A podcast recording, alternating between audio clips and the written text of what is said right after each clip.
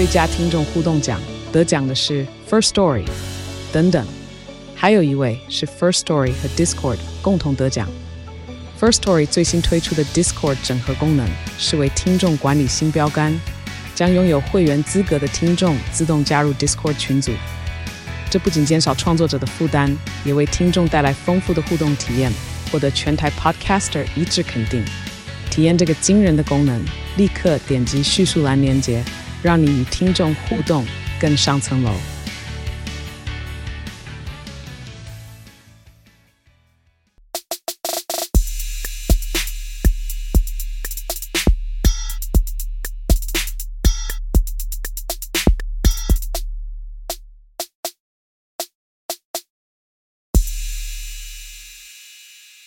那为什么今天会开这个临时的一个取暖 A N L？就大家也知道嘛，这一周真的极端的不平静哦。那老实说，我相信大家。应该也都被不少自己身边的朋友跟家人询问跟关心啊。如果他们有知道你有在玩加密货币，我们团队几乎哦这几天哦被非常多家人跟朋友打电话说，哎哎怎么办啊？这个有的还没出来哦，或者是已经出来了，但他有有点不知道下一步怎么办。因为很多人现在讨论的声音就是说，哎，那会下一个狙击的目标就狙击到 Bybit 啊，或其他小交易所啊，会都倒光啊？所以就算有钱从 FTS 跑出来，那其他地方是不是还是得躲啊？那这件事情团队怎么看嘛？就很多人会好奇。提醒我们啊，那甚至有严重一点又再来了嘛，就是说，那这个信用的危机会不会又再次蔓延到什么 USDT 啊、USDC 啊挤兑啊，然后整个币圈要完蛋了，回到什么史前时代，就是只有以太币跟 呃，对，这可能科普一下哦，稳定币可以开始比较广泛被大家使用在这业内，可能是二零一七、二零一八以后，所以如果连稳定币都出现什么一个比较大的问题，可能是真的回到什么以太坊智能合约刚开发那个年代了，一下产业倒退五六年，所以确实是蛮严重的哦。那所以这件事情就很多人会好奇。嘛，那我们当然也想说，那就跟大家讲一下说，说好，我们自己也收集了可能一些同业的蛮多的资讯，这个同业可能包括 KOL。包括就他们的群友的一些损伤状况的分享，或者是如果听闻 Podcast 的，应该有听到六 A 有讲到，我跟 Josh 其昨天原本原定的工作，本来就是有跟一些非三大所以外的国际交易所，就是在谈一些后续要帮猫友争取的福利跟合作。结果我谈一谈，昨天都基本讨论了一下 FTS 这个交易所对后续的一些产业影响的变局哦，就是说，我想这些资讯可能也不是大家有机会交流得到的啦，所以我们也当然就是借机跟大家会诊一下，一个就是简单跟大家分享说，我们在先收集到这些资讯后，怎么看后市？然后以及大家现在还能做哪些操作，就包括还要不要什么把钱移去哪些交易所啊，哪些交易所感觉会挂啊之类的，可能大家会担心的问题，我们可能跟大家分享一下我们看，绝对没有办法说对不对啦，只能说就跟大家聊一聊我们的看法。搞不好实际上我待会先讲完这个 Josh 跟六 A 啊，Setos Tony 啊，都还可以分享说哦，其实他们可能看法也跟我不一样，就是这都蛮正常。大家今天就是一个分享的环节以及取暖的环节了，好不好？然后也看到蛮多多的提问跟闲聊都蛮可爱的，什么现在要开始学习去。超商友善时光挑食物，好啦，那我就不废话，我就先开始喽。如果是到目前今天的资讯，因为大家知道我们现在时间点基本上可能要以天或小时来切哦。反正你今天晚上睡的时候还说，哎，某 A 要收购某 B 哦，明天早上就收购翻盘哦，所以这个现在可能时间单位我们要讲得很明确哦。以我们目前的资讯，今天哦。呃，就是目前可能币安是倾向不收购，然后我个人哦，不代表 团队发言，我中短期看还是非常的对中短期觉得是很悲观的啦。然后我觉得真的得观察一段时间，看有没有下一个产业利好的出现，才会就是慢慢的止稳跟偏向热。那为什么这样讲呢？其实很简单哦，就是大家也知道嘛，这次的事情比较像是一个大到不能倒的银行倒了。那大到不能倒这件事情，可能在美其总经的人的眼中或股圈来讲，可能没有到这么严重，但觉得。在币圈来讲，它已经是等于一个大到不能倒的程度的一个交易所，或者是一个类似银行的角色的倒塌嘛？那为什么这各国的政府都会对于这个大到不能倒的银行去做一个定义，或跟他们监管比较严格？大家肯定都知道，因为延伸的多米诺效应，然后或者骨牌效应是真的是比较严重的。对，所以在这件事情上，就是 FTS 这资讯的余波蔓延，绝对是会影响到很多啦，甚至包括造市商。我也简单讲一下，就是大家想说，哎，会会不会是因为我觉得是孙哥的关系，所以我特别不看好这次合作跟融资哦？这也是蛮多人会开的一个迷因梗嘛，就是说，哎，这次能相信孙哥吗？我个人的逻辑是这样，就包括你看一开始币安也是对 FTS 是。比较有兴趣愿意收购的嘛，所以当那个 FTS 提说要收购的时候，他们就先签一个意向书嘛，但必然就强调说要先看滴滴完结果嘛，这是第一个，所以从征兆就可以来看说，可能现在以孙哥他这个角度来讲，他也是可能会有兴趣，但是有兴趣到最后知道状况是不是真的很糟，然后他们公司有没有这个能力买单，或他背后资本有没有那个能力买单，其实说以目前资讯来讲，你还是不应该过度乐观啦，因为。现在还没有人知道他们确切掌握到资讯跟实情到什么地步，然后再来就是。我记得应该也是六 A 已经有在 Podcast ANA 上就就有讲，SBF 理论上背后是有蛮多的当初支持他的大的资本的股东嘛，都是跨国的资本，理论上他应该可以优先跟他们谈哦，但是他都没有先谈，结果反而有去先找了他自己可能在 社群上吵架比较凶的一个死对头，就是问说你们想要收购，就代表说可能这个洞哦，以他自己本人知道会是更严重的啦，所以他优先去找了 C 利来谈。那我觉得这些以产业的征兆来讲，都是相对比较坏的，可能会杀盘。推演一下说，如果现在还有机会，还有谁有机会救这个市场？我觉得除了孙哥以外啦，我自己有在想的点是，呃，中东那边的基金跟那些巨额的资本啊，以及 FTS 他们原股东，到底有没有可能会一起就在跟币安一起讨论说，要不要去集体帮这个 FTS 这边做一个援助哦，去救整个产业哦？不然整个产业如果真的是蔓延出去这个信用危机的话，我觉得是也不是单一产业龙头，就是它。准备了非常多的余额证明，就能完全把风口给压住的。那为什么我会猜，可能要猜的是中东基金跟 FTS 一些原股东？因为首先不是说在商业市场上，SBF 这个洞，虽然大家不知道，能估计金额是多少，但是。这些盛传的金额，我相信对某些大的商业巨头或国家，它其实都还是有能力可以去把赔损给补上的。问题是这个赔损给补上有一个前提是对它到底有什么好处，对吧？就是没有人会要白花一笔钱，就这件事情其实对他的可能经济系统或对他这个企业后来的重效是没有帮助。那他花这么大笔的一笔钱要干什么？对，所以肯定会往这个猜的人，一定是一他的条件要够有钱，然后二的条件就是有钱之外，他还要本身就是对 Web 三的产业很有兴趣，然后对 FTS 的用户跟品牌是很有兴趣的，所以我才会猜这几个可能是原本就是 FTS 的早期支持者，跟中东跟沙乌地阿拉伯那边比较多有钱人嘛，然后这些有钱人其实，在 Web 三的产业，他只是讯息就是。报的比较少一点，跟慢一点，但其实他们在微博三的投入也是不遗余力了，所以我觉得这 maybe 也是有一个可能的方向，所以可能我自己会在这段时间都比较关注有没有这样子的一个利好出来哦。那我觉得就算有一个人不会单埋下这么多钱，起码四五个人一起合分。的话就比较有机会嘛，这就是一个大坏账。然后现在大家一起坐下来，其实这件事情在金融风暴的时候有发生过嘛。他们那时候把所有的一些大的投行全部聚集在这边哦，说哎，谁可以各付一点哦，那把钱凑出来让救。所以，所以我觉得这件事情是有没有产业够大尾的人有能力跟有意愿，他们现在跳出来会去主持跟讨论这件事哦。对，那还是回到我 podcast 一直跟大家讲的，就是沙盘推演只是让自己会觉得有一个方向可以去观察，但不代表就因为这件事情你可以过度的乐观。因为实物上有可能都不会发生嘛，这可能都只是我们的一个一厢情愿，所以我们还是要假定是最坏的状况。那在这些最坏的状况下，我们到底要怎么去保护自己的资产？因为可能有些人很幸运的，就是无论是你的哪个好朋友跟你分享，或者是其实你刚好有听到 M&A，然后你真的就是有把钱搬出去，但是 FTS 这次钱保住了，不代表说你下次钱还能保住，对吧？就是。投资或人生都是一样，就是你要一直做对的选择，尤其是现在是一个产业最动荡的时，所以待会会分享一下说，哎，那到底怎么做操作，我自己会觉得比较好。但讲到这件事情前，我也是想，因为感觉前面已经讲了这么多悲观的东西，我还是想跟大家讲一下，我觉得乐观的层面有两个，大家还是也可以去思考的。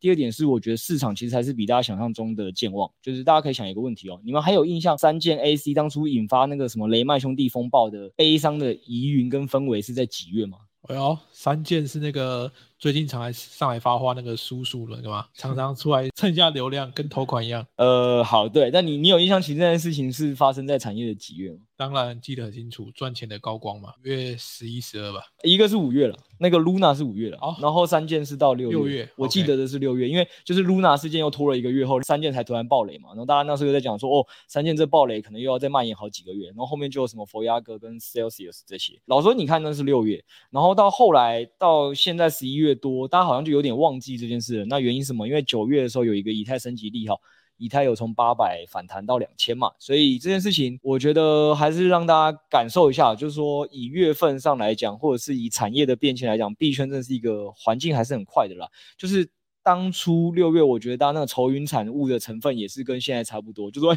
三 AC 这么大一个雷曼兄弟倒了，币圈还有没有未来哦？这个不知道跌到哪里哦，对吧？那时候还有人在猜说什么八百件、五百件、三百件，要什么时候抄底哦？就我还记得猫群 A 有类似的的讨论哦，那就后来是先到两千嘛，所以实物上这件事情还是跟大家讲说，我觉得就是关注一下未来的一周到两周，到底有没有一些好的资讯可以让整个事态去止稳，比如说包括币安现在发出来。的那个余额证明，叫各家交易所都发出来。这件事情如果发出来的金额够高，让市场的信心就是哎有稳住，说哦原来还是有这么多交易所是。这个储备的金额够多的，那老说可能这件事情的信用的危机跟信赖的危机就不会这么严重。我觉得就是密切观察，可能如果这一两周是真的有一些利好消息把它止稳住的话，实际上可能就是再过一两个月有一些产业利好的时候，大家又可以把 FTS 的这个阴霾给给忘却。就是投资我们那时候还是那一句老话嘛，投资不是说市场下跌或产业下跌的时候你就一定会亏钱哦，投资最怕是没有波动哦。所以六月刚也很臭屁哦，反正从五月六月开始哦，他整个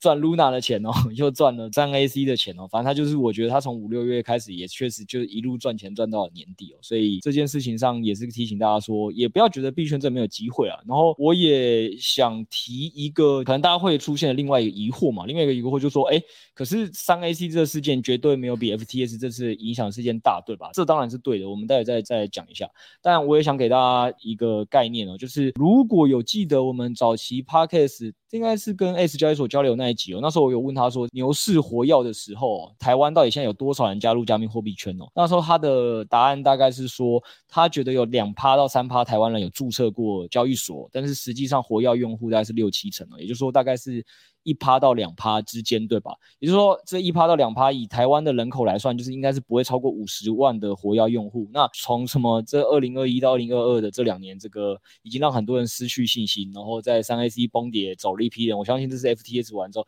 更多人受伤，可能会对这市场永远绝望离开哦。但是五十万的人，可能就算离场了七八成。就是剩我们现在这一两成十万二十万的人留着，到时候产业下一个二零二四二零二五年减半牛市，如果又又被炒手炒了回来的时候，那你说会不会又再吸引一批完全新的五十万进来，或新的一百万进来？这也是很难讲的。也就是说，这边还是想鼓励大家，资产操作上你要保守，但是你在对产业上或跟加密货币的投资的学习上，我觉得你反而还是跟我们过去讲的东西是一样，你应该要。更加的去关注，因为一定是当越来越多人离场的时候，那时候市场才会够冷清到筹码很集中又便宜，让大部分人有机会捡。捡完之后，那个庄家再一波暴拉，然后就是又开启新一轮的循环。这件事情我今天也有跟六 A 他们聊，我就说，哎。其实认真讲啊，FTS 当然是非常以我们这波来讲是一个很大的交易所，那可能也是因为大家在币圈时间不够，因为大家如果有印象啊，就是第一波日本有个门头沟事件嘛，那个交易所的诉讼打了九年十年嘛。当初也是那一波牛市里非常有名的一个交易所，还是后来就出生了问题嘛。然后后来第二波的牛市的时候，那个加拿大的那个交易所也是有发生类似的事情。也就是说，其实每次的早期产业里，就是会因为没有监管关系，总是会有几间真的特别大的可能交易所或项目会因为自己的风控没做好，或者是会因为自己的一些自律的部分没有做好，所以在这件事情上都会是影响很多人哦。所以 FTS 当然这是真的影响了我们非常非常多的人。今天也也看到蛮多猫友就说，哎，自己的在币圈。资产蒸发了九成五啊，然后还有很多储蓄都不见了，我们也当然都感到非常难过。所以这件事情上，我们也只能再跟大家讲说，呃，还是有些长期的好消息。那我们也希望呢喃猫能陪大家一直等到好消息重新回来的那一天。大家可以少做一点操作，或者是想要先沉淀沉淀，先休息休息，就先出去散散心。反正团队会在这边帮大家一直把关资讯，然后。只要这个资讯有转好的时候，或者是有任何的我们觉得有有机会的时候，我们还是会一直不断的出具我们相关的想法啊、报告、意见给大家。那就是希望就是我们能陪伴大家到这市场在再度好的时候，大概是这样。然后现在在讲完就说好，那我一直跟大家讲说，我希望大家在这个想法上跟这个关注度上，还是要花一点时间留给币圈。当然先散散心没问题。那到现在操作上，我们到底可能还可以做哪些事？我给大家的一个建议是这样啦。现在为什么会有人讨论说 USDT 这些稳定币到底会不会有出事？那当然有人就会说啊，这个 USDT 基本上每次都被点名嘛，他就特别衰，躺着就中枪。你哪一次看他出事过？我是觉得大家也不要抱持这个想法，因为就是因为这次太多人抱持着 FTS 这个交易所不应该会出事，所以才会就是在信用危机或者是挤兑危机崩盘的时候没有第一时间做出处置嘛。所以我觉得今天不论是什么样原因哦，当大到不能倒这些银行的信任危机引爆的时候，某种程度上专有名词它本来就是信用危机的。一个紧缩，跟大家的不信任感会越来越重，所以我个人觉得，我还是会鼓励大家先好好思考一个问题哦，你会不会在现在在加密货币的总部位还是放得太重？总部位就是包含稳定币、BTC、ETH 这些。如果你觉得真的还是有点过重，我是真的鼓励大家在这个时间点可以考虑出一部分的资金去回到你自己的台币部位哦，到底是放到什么股票呢，或房地产呢？都好，因为多元资产配置绝对是在风险跟信用紧缩时期最好的一种操作了，所以我个人也不会因为我们家是这个币圈的 KOL，然后我们都鼓励大家还是先把一百趴的钱放在加密货币哦。我们觉得我们也不会这样，就我们完全可以理解大家的感受，大家出来投资最终为的也就是想要让自己生活过得更好嘛，能让自己的资产慢慢垫高嘛。所以如果你现在会觉得说，哎，其实你对这个后市，老实说中后期风险性加高，然后到底会不会又出现下一波挤兑，你真的不是那么的放心哦。今天如果你会在 FTS 的时候愿意选择把钱出现这个危机的时候先移出来自保，那我是觉得在这个时间点你台币需要多一点出来，这件事情是非常合理的，大家是可以真的去思考的。可能也会很多人在询问的一个问题就是说，哎，到底那到底要出多少台币呢？如果我要思考这个问题，那我给大家方向还是会跟大家讲说，就跟你可能会听到有人说什么股六在四啊，或者是什么那类的，所以你就是想一下说加密货币你在觉得恒常性你会配多少趴在这里面，就是跟随着市场的上上下下。可以的话，还是以那个爬树先做第一层思考。那第二层思考就是，你到底台币至少需要准备多少的家用？我就会想哦，假设二零二四、二零二五年这么惨的情况下，可能才会扭回哦。也就是说，至少还有两三年以上的时间哦。那在这个时间点，我是不是应该先帮自己留两三年生活无余的费用哦？不会说。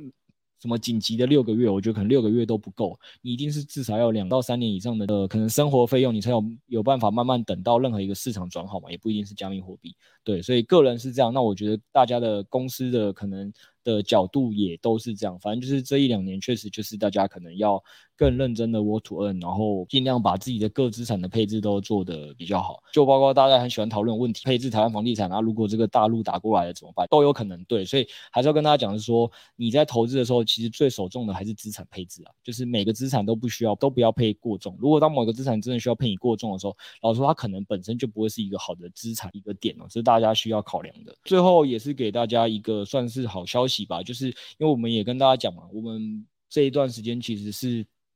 还是有跟很多的其他交易所交流，那我们当然也是都会去问他们类似的问题哦，说啊，你们资金证明到底 O 不 OK 哦，行不行哦？那蛮多非三大所的，现在基本上哦，我们交流完的结果是这样，他们现在是很开心哦，磨刀霍霍，他们打算拿他们行销预算哦，来这个时间点来瓜分市场受伤的份额哦。所以如果你自己觉得你自己受伤不重的，我觉得还是可以期待。可能会有一些行销预算可以撸啦，我就说各大交易所可能在这个时候反而会做出更多的行动，但是也提醒大家千万不要被反撸。交易所老板一直跟你说，哦，其实我们家财务状况很好啊，我们家流动性什么都没问题啊，就是员工或者是窗口是一定感受不到最上面公司的财务状况啊。如果老板不愿意说，老板可以，这件事情是肯定的。那所以也还是提醒大家，就是有看到还是有蛮多同业在这个时候很愿意拿钱出来扩市占，还是有一部分资产配在这边的人，如果你这个风控得宜，搞不好你还是可以继续入到行销预算了。所以这部分大家还是可以期待，但也是还是提醒大家，就是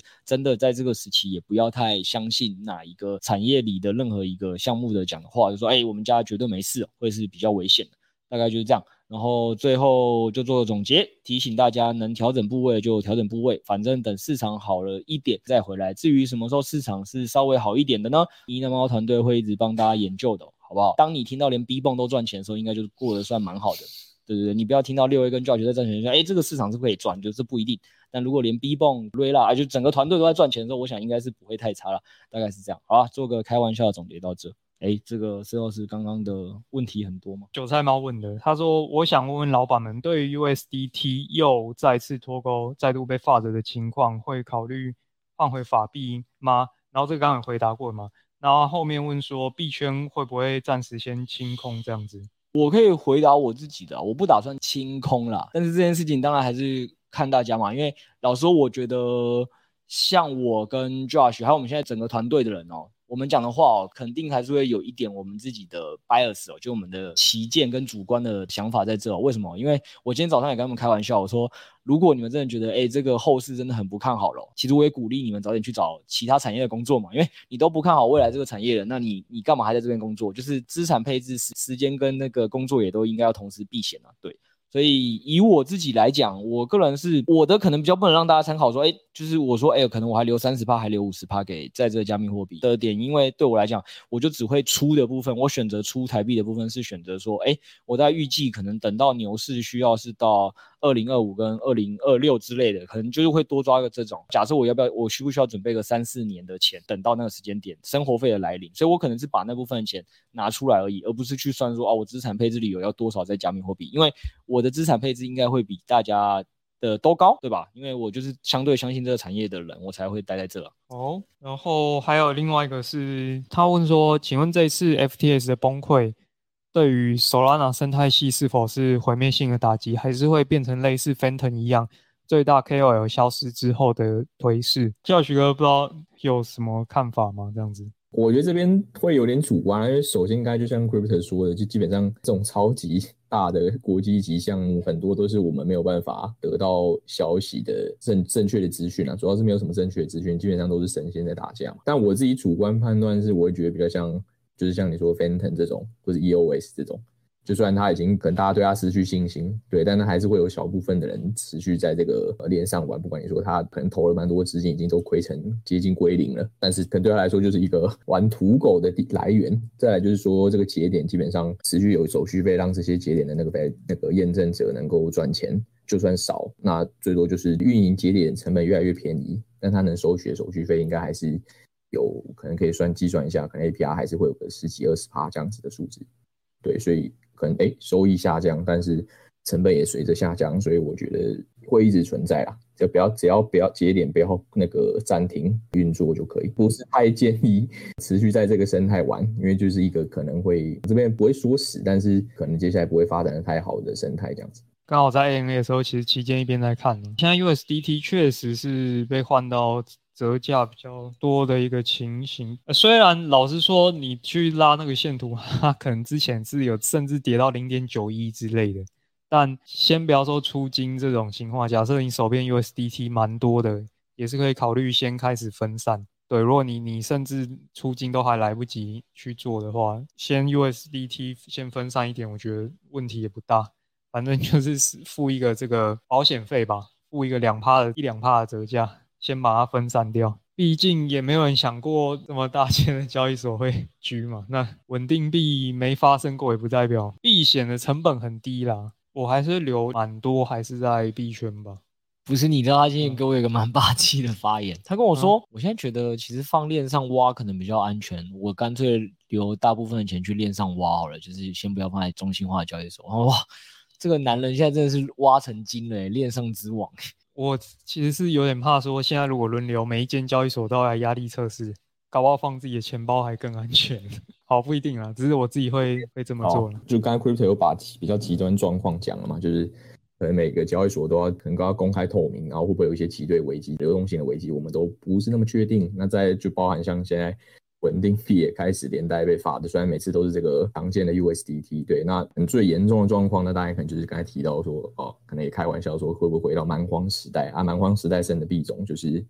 BTC 跟以太嘛，所以波斯这个做法也不能说错，只是大家那时候币价可能会下跌比较多，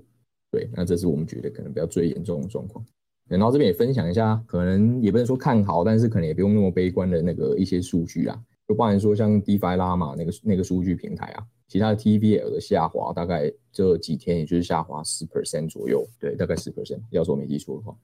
对，然后十 percent 其实这几天币价都跌不止十 percent 的，所以其实应该是蛮多资金都还算是留在那个市场里面的，对，然后另外就是其实哎，我不确定有没有人在参加一些纯 NFT 的社群呢、啊？其实他们那边。大部分人可能是比较没有在参与这种，包含说交易所合约打单啊、交易什么等等的，在不同的社群的性质里面会得到不太一样的答案。对，那我觉得在像这轮熊市嘛，其实跟之前也不太一样，可能就是说市场的多样性变得越来越高。对，以前可能就真的只剩炒币，只能在特定的交易所炒币。那现在又有一些 NFT 可以玩，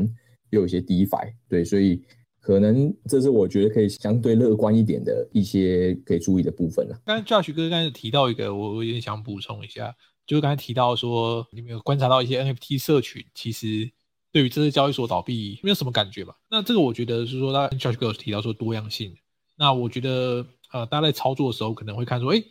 如果你有加入那种社群，哎，他们好像怎么感觉都没什么在怕，是不是真的没事？那我觉得在币圈中，不要觉得哎，大家觉得没事，那你就觉得没事，你还要自己独立思考一下，然后这个风控到底有没有问题？不要这样讲，恰不恰当？在我的认知说，在我的认知里，我认为玩 NFT 的玩家，他们的风险偏好是比较高的部分啊，部分。对，所以我觉得不要觉得哎，大大红那个都都很赚很赚很赚，那我就跟着赚，然后到时候一起上去就一起下来。那我觉得在币圈里，以我跟股票圈来讲的话，币圈呢是相对来讲是比较没有风险概念的。然后 NFT 玩家尤其又是，但如果 NFT 当艺术收藏品的话，那可能就另当别论。对，所以我觉得说还是要讲清楚，哎，自己的。投资风格是怎么样？然后不要人云亦云，要找到一个啊独立思考、判别的能力。没错啊，你讲的我同意啊，就是没有应该说，我觉得尤其这一波进来币圈的投资人应该蛮多，对，而且风险偏好可能偏高，然后慢慢会因为随着几次的全黑天鹅事件，会慢慢把风险意识提升。那我觉得这个 不知道这样说有没有帮助啊，但是也算是也算是一个成长的过程吧。我的想法说，虽然六位可能是用这个分类上，就是 NFT 圈或跟外圈的人，他们可能投资的风险偏好性较高，但老说，我觉得更主要原因是因为入圈的背景不一样。大家可以想象一件事嘛，大家有听过的说法叫“初生之犊不畏虎”，就是你没有先被金融市场教训过几次后，你不会怕。之前叫你跑不跑，最后每一次哎大家就不怕。UST 崩盘最后就拉回去，你也不会怕。但是当我们这些有经验，就是啊，UST 真被关厕所了，FTS 我们真的被关了，我我们下次一定要跑。这时候你就会越来越胆小，但越来越胆小这件事情，老实说，我觉得你就是会让你可以在一个市场活得比较久。它不一定会让你赚比较多钱，但可能会让你活比较久。那我会觉得 NFT 圈跟 GameFi 圈，只是因为他们刚好入圈的时机点就是在一个相对那个市场在蓬勃发展的时候，所以他们经历过比较好赚的年代。但我相信他们可能再过一阵子，比如说 NFT 持续萎缩或遇到更多让他们崩溃的案例的时候，我相信大家也会在之后也变成是越来越小心。然后，但我觉得 Josh 给大家的分享也是也是啊，就是他的面向是完全没错，就是让大家知道说，可能我今天基本上分享都是跟一些老币圈人或跟一些金鱼啊、跟大户啊交流的一些看法，所以。毕竟我们这边这一群应该是风控意识或最胆小的人嘛，对吗？所以我们讲的话可能就是又有点偏了某一端的光谱。但是 NFT 那一圈，因为 Josh 他自己这个 Asuki 精华版嘛，对吗？就是后来 ETH 来不及掉，不然这个精华版在我们家，可惜。就是他自己有带一些呃 NFT 圈嘛，所以从他目前的观察来看，确实我们感受到 NFT 圈那边的人真的没有那么多人会对现在这个 F T S 事件有太多的讨论跟崩溃感了。所以这确实有可能是当下一轮。资金战火再重新点轮下一个产业的热点的时候，可能也会是由他们先开始，这也不一定。确实，现在产业的组成是很多元的，大家在可能在看的时候，面向还是要管一点。还有包括你看这个我们链上的撸王 Setos 嘛，他是直接观点就跟所有人不一样嘛，就是哎，我就上链撸就好啊，这这链上就是我的提款机这样。没有了，主要是因为那托斯可以提款给我一些吗？别闹了，老哥，你还有 CRO 卡慢慢刷。哦，对，这简单补充一下，刚才是说，是随着这种黑天鹅事件，大家会对风险意识越来越高嘛。但我觉得这边也要稍微取得平衡啊。就之前 GameFi 大家呃，应该蛮多人有受过伤嘛，但是后来确实有一些，哎，又是又是 STEPN，对啊，这种就完全因为你受过伤，然后完全没有机会去参与的话，可能有些机会就会藏在这边。对，但是不是说大家就是要积极去参与缩箱，但是可以每次要尝试新东西的时候，都做好一个比较。嗯，比较适合的仓位配置这样子，可能就哦，有人觉得哎、欸，怕怕的，就是非常迷你的小小部位去玩一下这样子。那个刚刚我看到好几好几个人都有问同一个问题啊，那想问一下团队到底目前有没有哪些操作是可以供大家参考的？那那我先讲一下哦，首先第一件事情就是，反正 FTS 的钱。总要移出去嘛，你就要找地方放嘛。那我个人其实是有移了蛮多的钱回去掰币，要重点就是也是避风港，不是为了再赚什么多高的利息啊。现在没有人在想赚利息啊，先活命比较重要。对，所以我有一部分会出台币。那有一部分我会再转到白币去。那这我主观自己的看法，因为我也听到有一部分人说，哎，这个币安下一个老二打掉，还要把老三顺便打掉，他就 什么三国统一，一统天下。我个人。不这么看，这是我个人看法，大家是自己考虑。那我的想法是这样，因为毕竟我现在已经是产业里的老板了，那我不觉得产业里的龙头会在把老二搞死的时候顺便，除非啦，现在是市况很好，哎，我把老二弄死，我顺便弄死老三，那我可以在这个时候攫取更多市场份额，又不危及到我自己。那我觉得在这个逻辑底下，他再把老四老五一起弄死，就是我觉得都没问题。但现在市场已经是大家非常悲观了，那我觉得这么悲观的情况下，他应该会到玩火上身的地步，就如果还要把老三、老四什么都弄死的话啦，所以我个人是基于这个的判断，我没有觉得 Bybe 会被攻击到，但我要讲的是，Bybe 没有，我不觉得他会直接把 Bybit 狙击下来了。但是你会说 Bybe 到底本身自己安不安全、危不危险？老实说不确定，哎，因为这个还是也要看他们家到时候提出来的那个证明嘛。那我只是说，其实像我就有移到 Bybit，然后我有移一些去 Bitfinex 这个交易所去放贷。哦，派网我也放了一点。哦，对，那我今天下午帮大家压力测试过一个东西，有蛮有趣的，因为前一阵子大家都说，哎，Neso 给八趴会不会很可怕？应该还好。我今天下午有从 Neso 转一笔蛮大的钱出来，就是呃没有卡，马上就出来了。很多人有提醒的嘛，会不会我打抗啊？记得赶快去把里面的钱能用的就用掉，不论你是要花的让自己心情好一点，还是你要把它赶快提出来跟转出来，好不好？这这个也是一个大家可以去注意的啦。我们完全知道，就大家也会，哎，现在很多人会讲一个想法，也是蛮可爱，就是说，哎，这个我们现在剩下钱就是放指标，就是比较舒服哦。但唯一就担心派网爆掉，就是我们也最近有跟派网的窗口。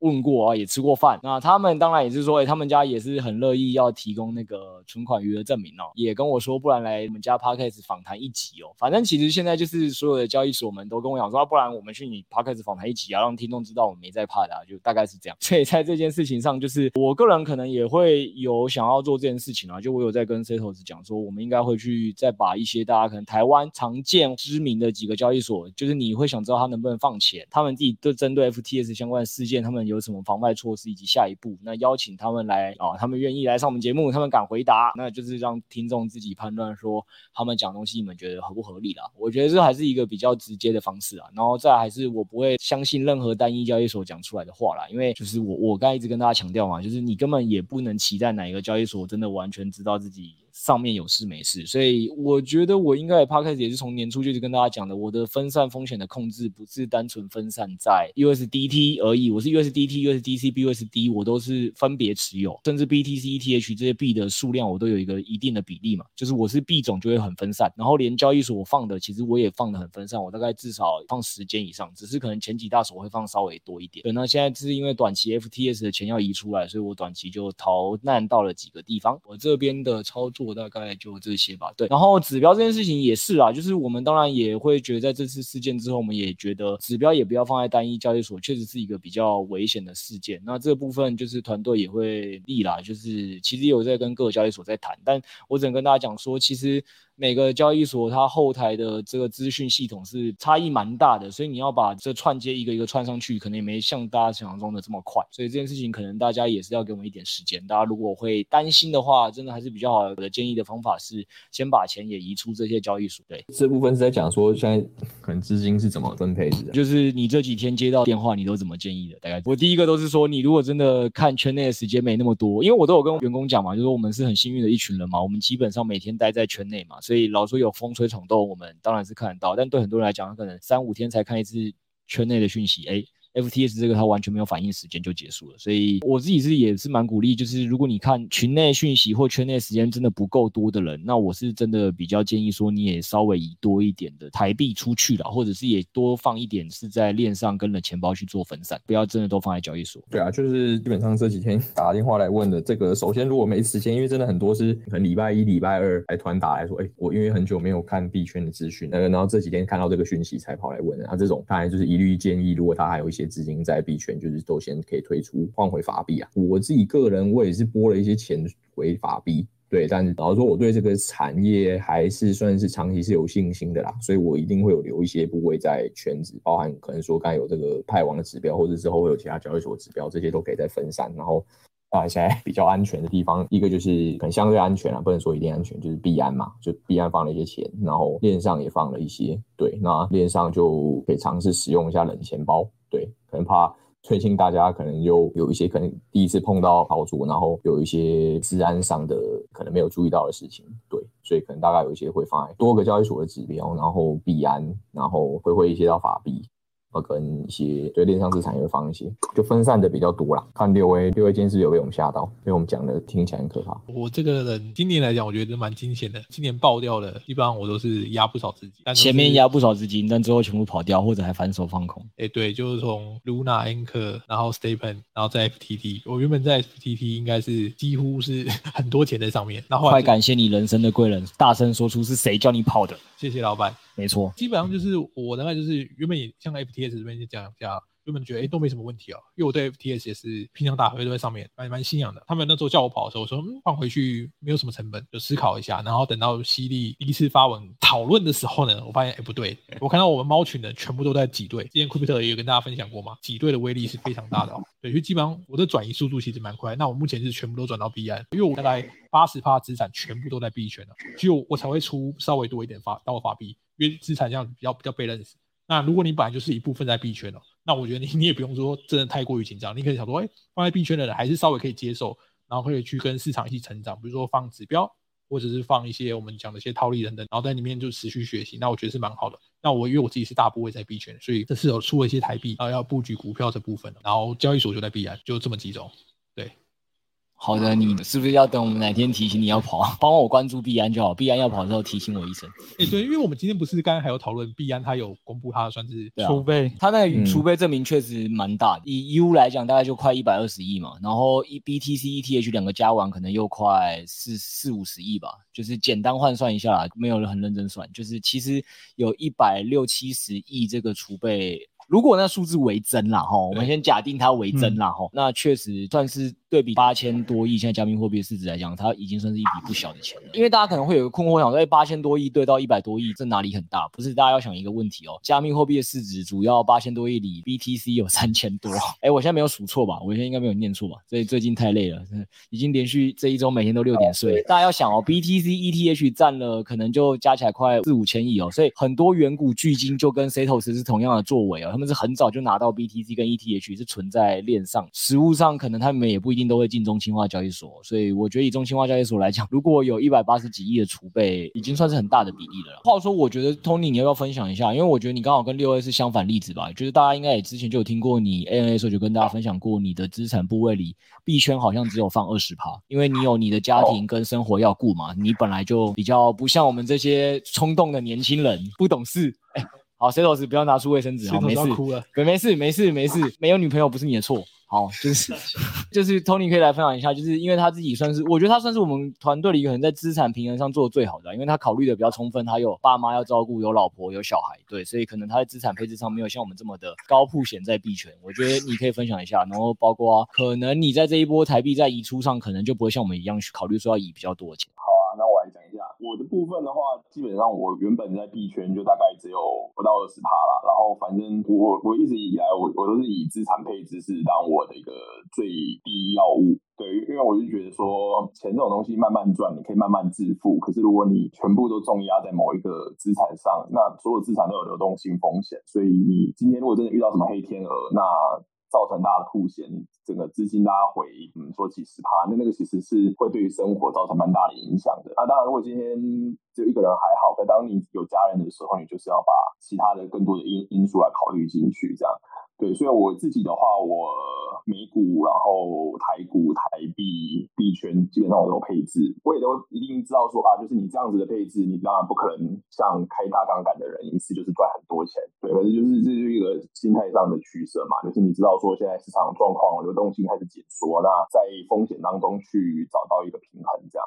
这一波基本上我自己昨天有换回一些法币啦，对，就是我有换回，也是大概也没有很多，就大概十趴多一点的法币而已，所以。大部分的资金就是币圈资金，本来就都还是留在币圈，还是长期看好这整个市场的成长啦，对啊，因为我觉得你刚刚 j o 哥也讲到蛮多一些利好嘛，那我觉得其实还有一个大家可以去看的，就是说其实你说现在一些大公司 Meta 啊，或者是什么呃 Reddit 啊，他们其实都开始去使用一些区块链的一些产品，然后来去做一些应用，所以整个产业实际上是真的有一些东西在不断的去做创新啦。当然说遇到遇到这种极端的事件，你也不知道说到底整个事情大概要多久才会比较明朗，因为可能像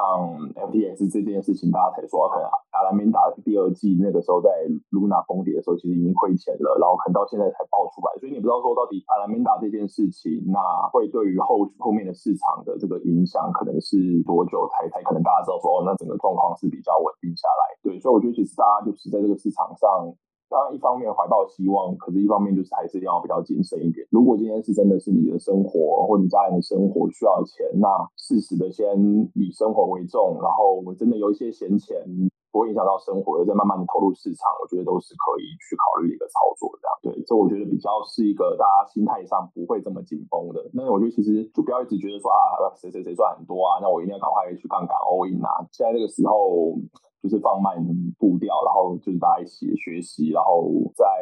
这个过程中去累积，一定会有机会啊！市场永远都在啊，所以机会永远都在。好的，希望下一个四年以太币还在。什么东西啊？欸、完了，今天得到结论是这个吗？那我看到有一题跟应该大家应该蛮有兴趣的，是那个。嗯三猫爸爸问的这个好像是托斯跟 Crypto 的专业，是不是？可以建议一下换回法币出金的方式吗？这个出金方式的话，老实说，我们今天 确实是花了蛮多时间在做这方面的研究。那小额是最快可以跑的，所以如果有要出金的话，我觉得可以先往就是先试着小额，然后往台币交易所那边出。因为像六 A 间有试嘛，Max，然后还有 Ace。对，那那有我 Ace 很蠢，我忘记我的资金密码。啊，去玩忘记密码，修改密码后要二十四小时才能转出，哇，大家不要学。但是我在 Max 我就赚钱。对，哎、欸、，Max 刚刚有公布他们那个储备，对啊，他们的那个储备也是蛮猛的、啊嗯。我觉得以台湾交易所的这个储备量，我觉得是蛮厉害的。好了，我我快速跟大家分享一下这件事情啦。那我先说这件事情，最终最好跟大家讲，还是说你去跟会计师、跟国税局是确认，绝对还是最好的。那我跟大家讲一下，说我之前在银行从业，还有在四大块待过，大概知道的一些简单的原理。反正论原理来讲呢，大家会最常讲的是省税方法还是海外所得嘛。那海外所得，所以以前大家最常用的一招是什么？FTS 电汇，对吧？你只要是 FTS 电汇，然后你的这个汇进来的钱呢，海外所得加你这个台湾的所得。综合在这个六百七十万以内，理论上是免税的，所以很多人盛传是这招。那偏偏这次出事的就是 FTS 交易所，所以你这个海外所得电汇这一招，大家最习惯方便用的方法可能就不见了。那现在还有两个常见方式可以用啦，一个其实是币安交易所也有法币出金的方法，然后也是出的是 BU，你选择用 BUSD 出就可以出成美金到你的美元账户上。然后另外一招其实是 Bifini 交易所，其实也可以出金到你个人账户，但交易所相对比较麻烦哦，就是你如果呃，我也不好讲太直接，就你如果去查 Bitfinex 交易所，在 台湾二零二零年有一个比较严重的金融的事件，它有被七家银行就是列为高风险洗钱的账户，所以现在状况就是说，有些账户已经是把 Bitfinex 那边的出金管道当做黑名单，就是你汇过去，哎，可能最后他是会拒绝，但也目前就是有那个人家有同整，所以有些银行其实是你汇过去，他们那些银行是没有注记的，他们还是会接受这笔钱，所以如果以交易所这个你想用美金出金的方式，目前可能两个我们比较知道业内可以做的方式，就是币安跟 Bifini 啊，都可以用美金出金。只是 Bifini 的那部分你可能要选一下。那币安的法币出金会遇到一个比较麻烦的问题，就是币安的法币出金，因为你想要汇的是外币的账户嘛。但如果你想汇外币账户，你当初如果在取名 KYC 的时候，你用的是是中文名哦，它系统会自带啊，你要汇的户头就不是英文的哦，所以他会说，哎，你这个名字哦，就就是好像对他们银行系统来讲是不是同户名哦？因为你这个不是英文的，所以就会汇不过，所以你要先去跟币安提交工单，就是提交说，哎，呃，那个我要改名，我要改成我的英文名字，然后等这个工单过了之后才可以提币。所以以交易所为什么我会讲说，哎，Bitfinex 可能会相对要找一些银行配合，但币安虽然感觉上比较没有被挡，但是币安它现在可能会在你要先看你当初 KYC 的福气够不够了。今天六 A 就是福气不够，我们有帮他看过，他就是中文账户哦，他他就想说啊，这个与其还要等一个礼拜，算了，他就用 Max 小额出金好了。为什么？可能 Setos 或者跟六 A 会跟大家讲说，其实你如果真的小额的，你可以考虑用 Max S 或者是币托任何一个交易所出金哦。原因是这样，就是不是台币出金就一定会被课税，就是台币出金被课税的前提是这样嘛，你还是要证明是所得，或者是你没有办法减去你的金流来源，这些东西才被认为是你的所得。所以你当初理论上进交易所投投资加密货币的时候，你应该会有一个成本项，就是举我的例子来讲，我当初可能有用 Mace 的交易所入金，所以他不是都会把一个虚拟账户吗？对到你的银行账户，你就可以。拿那个银行账户汇到虚拟账户的钱的这个进出的列表，很明确可以有一个成本的表单。那这个成本的表单，比如说你的成本是五十万，还是一百万台币，或甚至三百万台币，不管这些东西是你的成本，不是你的获利。所以只要你有办法把这个资料汇整的好，到时候比如说，哎，你最后汇回来的钱，哎，为什么是三百五十万？那大家可能想，哎，三百五十万可能要缴税了，但实际上因为成本只有你的成本是三百万嘛，就是三百五十扣掉三百是五十万，所以其实你的实际获利是五十万。那再并上你的原本台湾的所得，这样你的课的税可能也会比较小。所以这件事情就要回归到搭配到几件事哦，你当初有没有好好的一个投资加密货币成本金流的一个会诊，或你现在有没有办法申请得到？如果你申请得到的话，你可以先看你的成本项是多少，然后再搭配你要汇回多少钱哦，这两个一减哦。如果这个钱再搭配回你，如果呃，这也不知道该开心还是难过，因 为如果你的台湾本薪不高，这样加起来，实际上你可能也不会付多少这个钱情况下，其实你可能从 Mace 跟 S 出还是一个比较快的哦，或 Beatles 出了，还是一个比较快的方式。对，那如果你的金额真的已经觉得稍大到，就是可能会让你的这个整个所得税率缴到二三十趴以上，这个成本项你也不好列举。那可能这时候你还是得去用币安或者是 Bpinx 去出金啦。那只是问题就是说，可能会出金的时间稍长，因为海外电汇会回台湾是一个出金时间可能会比较长的一个行为。我我们大概粗浅的了解。